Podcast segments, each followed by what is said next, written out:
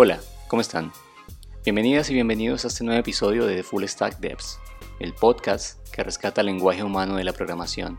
Soy Javier Herrera y espero que este episodio sea de su agrado.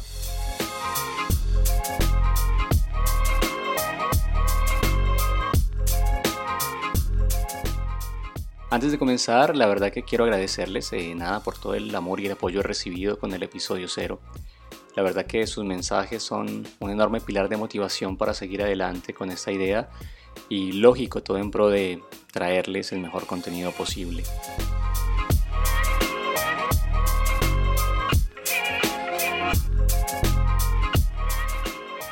Hoy les hablaré según mi experiencia acerca de cuáles son las mejores formas de comenzar en el mundo del desarrollo y la programación, para que quienes aún lo están dudando o para que quienes recién inician encuentren un sustento y razones suficientes para seguir adelante. Así que sin más, ¿me acompañan? Tal como lo comenté en el episodio anterior, eh, vengo de un rubro algo ajeno a la programación, pues eh, me recibí como publicista, pero pues por aquellas vueltas que da la vida terminé metido en el mundo del desarrollo. Al principio, no les miento, la verdad, sentí pánico, sentí miedo, pues eh, pensaba que la programación era algo exclusivo de personas exageradamente inteligentes. Aún recuerdo la, primera vez que me las vi de frente con HTML. Fue algo como que, ¿qué? ¿En serio pretenden que yo me meta con esto? Pues en mi caso, la verdad, comencé más por razones eh, laborales que por razones de gusto propio. El tema es que después de semanas de pelearme y de quejarme, comencé a sentir un, como, como una especie de reto personal. O sea, comencé con un sentimiento de no me voy a dejar ganar de esto. Esa, esa fue mi primer motivación para seguir adelante, la verdad, como que ese, ese, ese orgullo, ¿no? O sea, por ello considero que, que, la razón número cero, ¿no? Y bueno, seguimos dándole al número cero. Eh, la razón número cero es el yo puedo, ¿sí? Tener en la mira ese, ese orgullo de querer lograrlo, esa energía constante de querer seguir adelante y de no dejarse vencer ya que esto es lo que te va a impulsar siempre a seguir intentándolo. Así que si, si, tenés, si tienes este, esto muy en, la mente, si lo tienes muy en la cabeza, la verdad que te va a ayudar bastante. Dado que, a ver, o sea, si, si en este rubro, y pienso que esto que voy a decir aplica para cualquier rubro, si no se tiene dedicación, o sea, no se tiene éxito, ¿bien? Aunque, bueno, ¿qué es el éxito? Podría ser un tema para otro episodio, ¿no? Teniendo entonces en cuenta esto, que es como la razón número cero, voy a tratar de enumerar una serie de pasos que, repito, para mí funcionaron. O sea, son pasos que a mi juicio, eh, en mi caso, funcionaron y pues espero que para ustedes también puedan llegar a, servir. El paso número uno es preguntarse hacia dónde quiero apuntar, cómo me visualizo en este mundo de la programación, qué, qué quiero hacer, ¿bien? ¿Por qué? Porque sucede que el mundo de la programación es un mundo muy, muy grande. Eh, esto es más o menos, hago una analogía, yo siempre en mis aulas, en mis clases hago analogías constantemente. Entonces esto es como decir, yo quiero cocinar. Cuando vos tenés ese propósito de yo quiero cocinar, es como que es muy abarcativo, es muy global. Sería distinto que vos dijeras, quiero aprender a hacer una pizza eso ya es muy distinto porque eso ya es mucho más enfocado. Porque pues lo que sucede es que en la programación existen distintos caminos que se pueden tomar. Por ejemplo, se pueden programar aplicaciones para dispositivos móviles, programar aplicaciones para sitios web, programar aplicaciones de escritorio. Y si bien todas estas tres ramas que acabo de mencionar tienen cosas en común como la implementación de la lógica, cada una de ellas pues tiene cosas en particular, como por ejemplo el lenguaje sobre el cual se programa para ese tipo de plataforma. Voy a poner un ejemplo personal. A lo largo de estos pasos voy a tratar de poner así algunos ejemplos. Y básicamente en mi caso yo opté por el desarrollo web, dado a que pues lógicamente en ese momento trabajaba para una compañía que se dedicaba a eso. Y pues nada, hacer sitios web en ese momento estaba muy de moda. Así que yo por eso me metí de lleno en el, en el tema del desarrollo web. Y, y no le di como mucha atención a lo demás, no le di atención ni al desarrollo móvil ni al desarrollo de aplicaciones de escritorio, entonces me metí por ese lado y, como que me enfoqué única y exclusivamente en eso. ¿Ven? Uno de los segundos pasos que, que yo pienso, de, obviamente teniendo el primero, que es el enfoque, uno de los segundos pasos es no iniciar pagando para capacitarse. Sí, o sea, yo sé, suena ilógico, pero sucede algo y es que no está bueno invertir mucho dinero en algo que, que no sabes si te va a gustar. Por ejemplo, volviendo al tema de la cocina, hay muchas escuelas de cocina que tienen esa famosa clase abierta, clase gratis, de ven a cocinar. Y esto básicamente lo hacen para que todas las personas que quieran adentrarse en ese mundo se den cuenta de lo que esto demanda. Entonces, lo mejor, a mi juicio, es como, obviamente, teniendo claro hacia dónde se quiere apuntar, es comenzar a buscar qué lenguajes se utilizan en ese rubro en el cual yo me quiero desenvolver. Y una vez teniendo en claro cuáles lenguajes se utilizan, JavaScript, Java, C++ o bueno, cualquiera que sea el lenguaje con el que te encuentres, para mí lo principal es aprender lo básico de ese lenguaje, o sea, lo más básico posible. Ahora vos me dirás, bueno, Javi, ¿y, dónde, dónde puedo aprender esto? Y yo te diré, bueno, YouTube. En YouTube hay muchos, miles de videos enfocados a cada lenguaje. Vos buscas en YouTube por un lenguaje y vas a darte cuenta que encontrás un montón de videos al respecto. Entonces, eh, la verdad es que lo mejor es que comiences por ese lado y te recomiendo que comiences con videos antes que con tutoriales. Eh, escritos me refiero, es decir, con, con, algún libro o algo por el estilo, porque cuando vos estás ahí viéndolo, eh, tienes un contexto distinto, ¿bien? Un tip que yo te doy respecto a los videos de YouTube es, primero que todo, busca los más recientes y adicionalmente busca los que tienen las más visitas, pues por algo tienen esa cantidad de visitas, ¿no? Volviendo al tema de los ejemplos personales, cuando yo arranqué con todo esto, le pedía a mi jefe que, comprara libros. En ese entonces no estaba tan de moda el tema de buscar en YouTube cualquier cosa que a uno se le ocurriera. Entonces eh, le pedía a mi jefe que comprara libros de los cuales obviamente yo los leía y aprendía. Recuerdo que traían ese CD-ROM, entonces eh, nada, aprendí a través de un CD-ROM y toda la cosa, pero al punto que quiero llegar es que al saber vos que no estás gastando el eh, dinero, ¿sí? al saber que no estás gastando mucho dinero, obviamente estás invirtiendo tiempo porque la educación demanda tiempo, pero al saber que, que, que no estás gastando dinero, como que eso te relaja, te relaja un poco y como que en mi caso yo me sentía cómodo porque sentía que si en algún momento quería dejar, porque es posible que uno quiera dejar, sentía que si quería dejar eh, no iba a tener ese reproche para conmigo de el dinero que invertí. Así que lo que yo recomiendo por ese lado como segundo paso es adentrarse en la tecnología pero de la manera más gratuita posible, porque pues obviamente eso te va a generar como una tranquilidad mucho mucho mejor, ¿no? Como tercer paso, y ya teniendo lógicamente estos dos pasos anteriores de la manera más clara posible, bien, ahí sí es donde yo recomiendo que te metas en algún tipo de capacitación paga. Preferiblemente una capacitación paga y que a su vez sea corta. Primero corta porque pues obviamente como que no vas a invertir tanto tiempo, ahora tampoco corta de un fin de semana, ¿no? No tiene sentido pero tampoco una capacitación tan larga que dure, no sé, dos años, tres años, o sea, es ilógico. Yo creo que tú puedes encontrar lo que para ti es largo o corto a nivel de tiempo, entonces ubícate también con, con esa expectativa. El cuento es que sí, o sea, me parece que la, la capacitación de pago trae varias ventajas y, está bastante buena porque obviamente, primero que todo, las ventajas son el compromiso que vos adquieres. Ya que seamos sensatos, o sea, no todos son tan rigurosos, no todos somos tan rigurosos con el aprendizaje.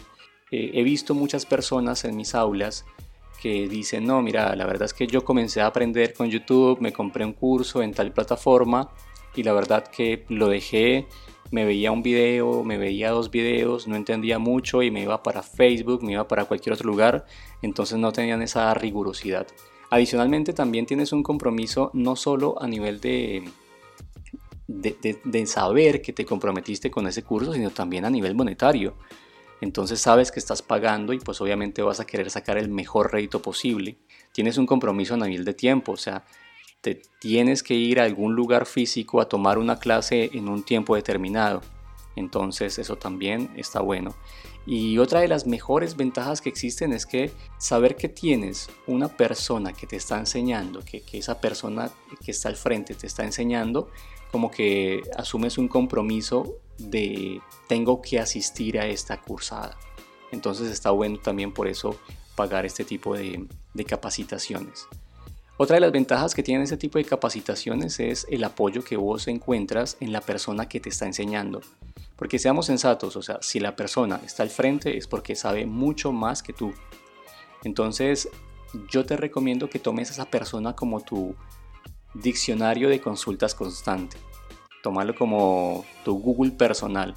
Y la verdad, créeme que las personas que estamos del otro lado, las personas que estamos enseñando, eh, no nos molesta, no nos molesta que nos hagan preguntas. Es más, lo, lo, lo, gozamos, o sea, gozamos cuando nos hacen preguntas, cuando nos consultan. Para nosotros como que no hayan consultas es como, uy, algo estoy haciendo mal. Así que ese es el, esa es otra, otra ventaja de las capacitaciones pagas. Otra ventaja es que vas a tener un material de estudio que ya está depurado. Si te pones a pensar, muchas veces uno buscar su propio material de estudio es algo complejo, ¿no? Porque encuentras tutoriales mucho, muy complejos, encuentras cosas que no van y todo ese tipo de cosas comienza a ser abrumadora. Entonces tener ese, ese material de estudio ya depurado por alguien, por gente que entiende que ese material está bueno para los que recién y las que recién inician, está bastante interesante tenerlo. Otra cosa es que adicionalmente a ello eh, vas a tener también un panorama, otra ventaja es el panorama que tienes con tus eh, allegados y allegadas, es decir, en el aula te vas a encontrar con gente, con compañeros y con compañeras, dentro de los cuales pues puedes darte cuenta cómo viene la cosa, hacia dónde están apuntando, si hay alguien que ya esté trabajando en ello o no. Entonces como que eso te va a dar un testimonio real de obviamente hacia dónde puedes apuntar después. Otra de las ventajas obviamente es, eh, ya que hablamos del tema de los compañeros en el aula y las compañeras, es el tema del networking, porque obvio, o sea, conocer gente eh, está bastante bueno y sobre todo si es gente que está en el mismo estado en el que tú estás, que es comenzando a aprender esto. Entonces eh, nunca está bueno menospreciar este networking porque bueno, primero que todo es gente con los cuales vas a poder quizás el día de mañana emprender o hacer alguna idea. Además que también siempre está bueno conocer gente porque, no sé, pensarlo por ahí que de pronto más adelante ellos te pueden dar trabajo o tú le puedes dar trabajo a ellos. Así que nada, piénsalo también como por ese, ese lado, ¿no? El cuarto paso de esta seguidilla de pasos vendría a ser algo polémico. Yo pienso que cualquier ingeniero acá me quisiera matar, pero el cuarto paso básicamente yo pienso es no aprender algoritmos no aprender estructura de datos, no aprender lógica booleana. Ese tipo de cosas al principio no es necesario. Quizás lo más importante sea enfocarte en el funcionamiento de un lenguaje, en el funcionamiento del propio núcleo de la programación.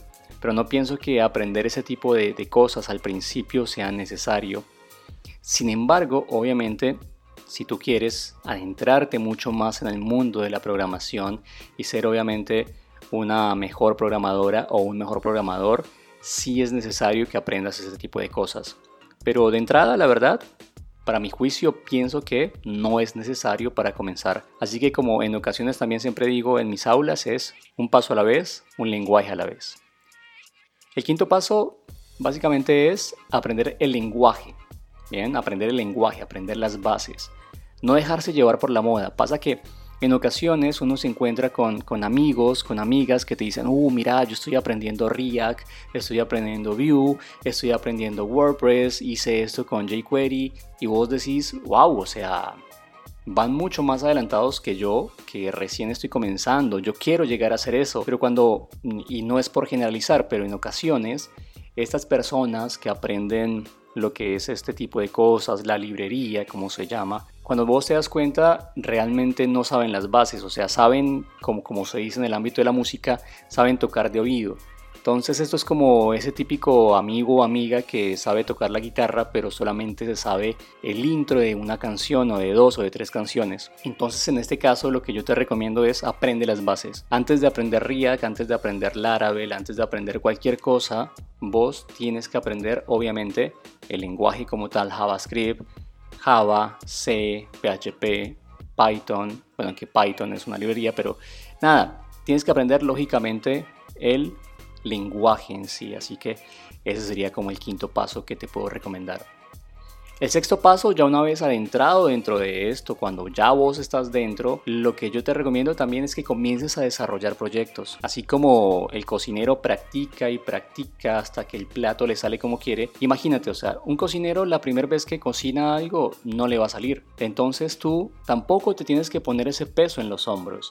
Eh, lo que vos tienes que pensar es, ok, entre más practique, mejor me va a salir. Entonces lo que puedes hacer obviamente es comenzar a desarrollar proyectos sencillos, proyectos alternos como tu propio currículo o puedes hacer, no sé, como la web de emprendimiento familiar, tu tío, tu viejo, tus ah, familiares tienen una pizzería, tienen un restaurante, tienen una empresa, no sé, lo que sea, ahí está bueno comenzar a desarrollar. Si no tienes algo como eso, no sé, puedes obviamente, qué sé yo, la página de un grupo musical que te guste, algo por el estilo. Y esto es muy importante porque es que es justamente en este espacio en donde puedes cometer errores y es donde se deben cometer errores.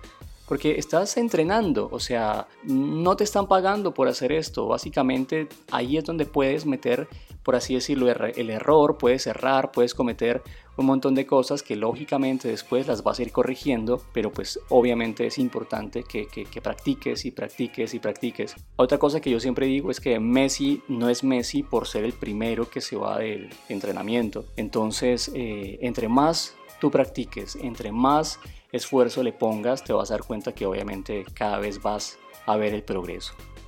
El séptimo paso podría ser, ten una meta diaria. Ponte una meta de hacer algo nuevo todos los días, porque en este tema de la programación todo comienza a quedarse mucho más asentado en tu cabeza si lo practicas. Entonces, ponte una meta diaria de hoy quiero hacer tal cosa, Mm, vi tal tutorial o vi tal cosa o me enseñaron tal cosa en el curso que no entendí muy bien, hoy lo voy a sacar adelante. Pero ojo, que sea una sola cosa, no pienses en hacer un montón de maravillas. En ocasiones uno tiene un, ok, hoy voy a hacer un slider de imágenes que suban, que bajen, que se difuminen. Y no, o sea, comienza a atomizar esto, comienza a dividir esto en pequeñas tareas. Ok, lo primero que quiero hacer es que se vean las imágenes. Listo, lo lograste, ok.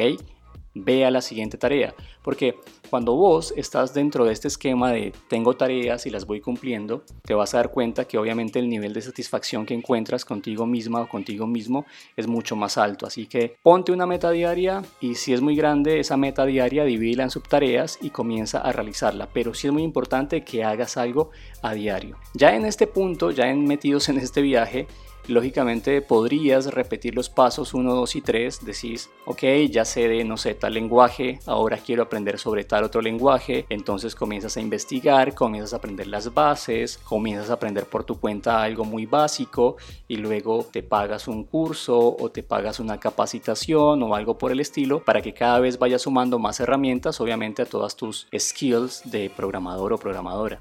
Un octavo paso ya después de haber superado como todo este tipo de cosas, eh, un octavo paso yo podría pensar que es eh, el pago de asesorías o el pago de clases personalizadas.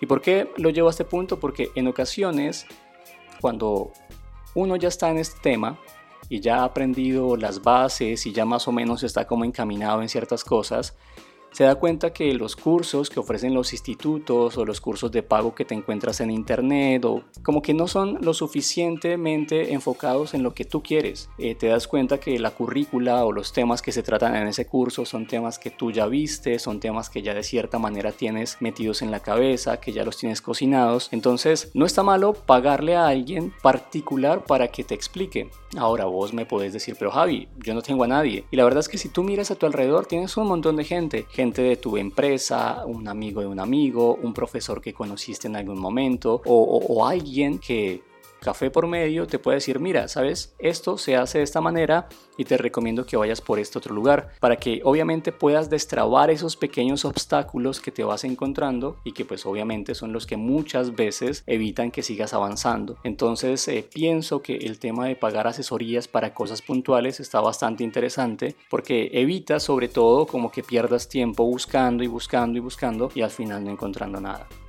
Como un noveno paso, y esto es algo que, que yo me he dado cuenta que en el rubro de la programación pasa bastante y es que tienes que aprender a decir no lo sé. Tenemos que ser conscientes que no somos genios ni genias ni lo sabemos todo. Y básicamente yo me he dado cuenta en el rubro y en los años de experiencia que tengo que el típico error de la programadora y del programador es creerse el todopoderoso y no preguntar y querer resolver todo por su propia cuenta. Eso es muy común y yo me imagino que si tú estás del otro lado y estás, no sé, una empresa que tenga que ver con tecnología y aunque no estés metido en el área de desarrollo, te vas a dar cuenta que, que, que como que hay cierto recelo. Entonces, para mí, esto tiene que eliminarse. En tu mente tiene que estar presente el no sé. O sea, no lo sé. Para que esto lógicamente te abra las puertas a preguntarle a personas, a juntarte con personas, a hacer mesas de estudio con tus compañeras, con tus compañeros, con el que conociste aquí, con el que conociste allá, se sienten a programar un rato, a desarrollar un rato, a sacarse las consultas, café por medio, tomándose, no sé, una cerveza, unas pizzas. Y de esa manera como que también te vas nutriendo porque si no vas a estar obviamente muy enfocada o muy enfocado en lo que tú crees que es correcto y pues obviamente hay muchas verdades. Así que el hecho de decir no sé, la verdad que te suma bastante porque eso te abre unas puertas a un mundo de conocimientos que justamente vienen desde otros lugares u otras personas. Y bueno, ya por último, como para no hacerla tan larga, podría narrar que el último paso, pero obviamente no el menos importante, es ser constante y el manejo de la frustración.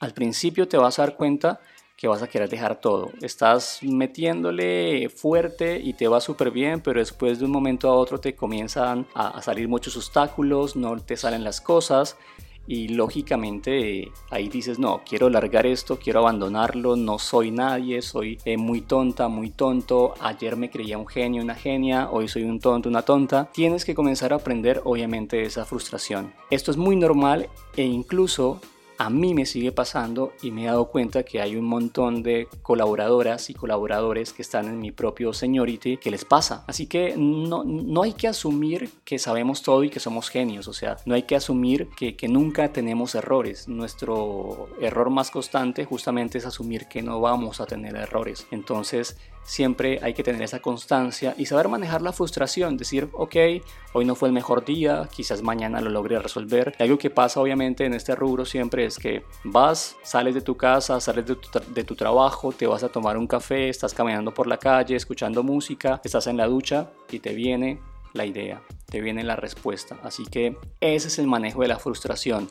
Entender que si no te salió, deja todo ahí, tranqui y retómalo después. Así que obviamente es una lista que parece un poco larga, pero para mí es un poco corta, de cuáles fueron los 10 pasos que me ayudaron obviamente a llegar a donde estoy ahora, si es que se puede decir que estoy en algún lugar. Y eso es todo, así que ahora el espacio es de ustedes. Si tienen algún paso más que les haya ayudado o que en este momento les esté ayudando, la verdad que me encantaría saberlo, me encantaría que me lo hagan eh, conocer y lógicamente pues que podamos estar en contacto para ver qué del lado de ustedes también piensan que, está bastante bien para implementar, ¿no? Así que pues con esto vamos cerrando básicamente este episodio. No sin antes, obviamente, agradecerles a todos y a todas por el tiempo que han dedicado en escucharme. Invito a cada persona que está del otro lado a no perderse el próximo episodio, ya que en ese les estaré hablando acerca de qué sistema operativo es el mejor para programar. Asimismo, les extiendo la invitación para que nos sigan en Instagram, Instagram barra de Full Stack Devs, ya que allí posteamos otro tipo de contenido que estoy seguro que será de su agrado y que obviamente también si estiman que este podcast o este material puede ayudar a otra persona o a otras personas a que lo compartan con su red de contactos, eso los haría muy felices a, a ellos o a ellas y también me haría muy feliz a mí. Así que sin más, les deseo la mejor de las semanas, me estarán escuchando el próximo lunes, solo aquí en The Full Stack Devs, el podcast que rescata el lenguaje humano de la programación. Adiós.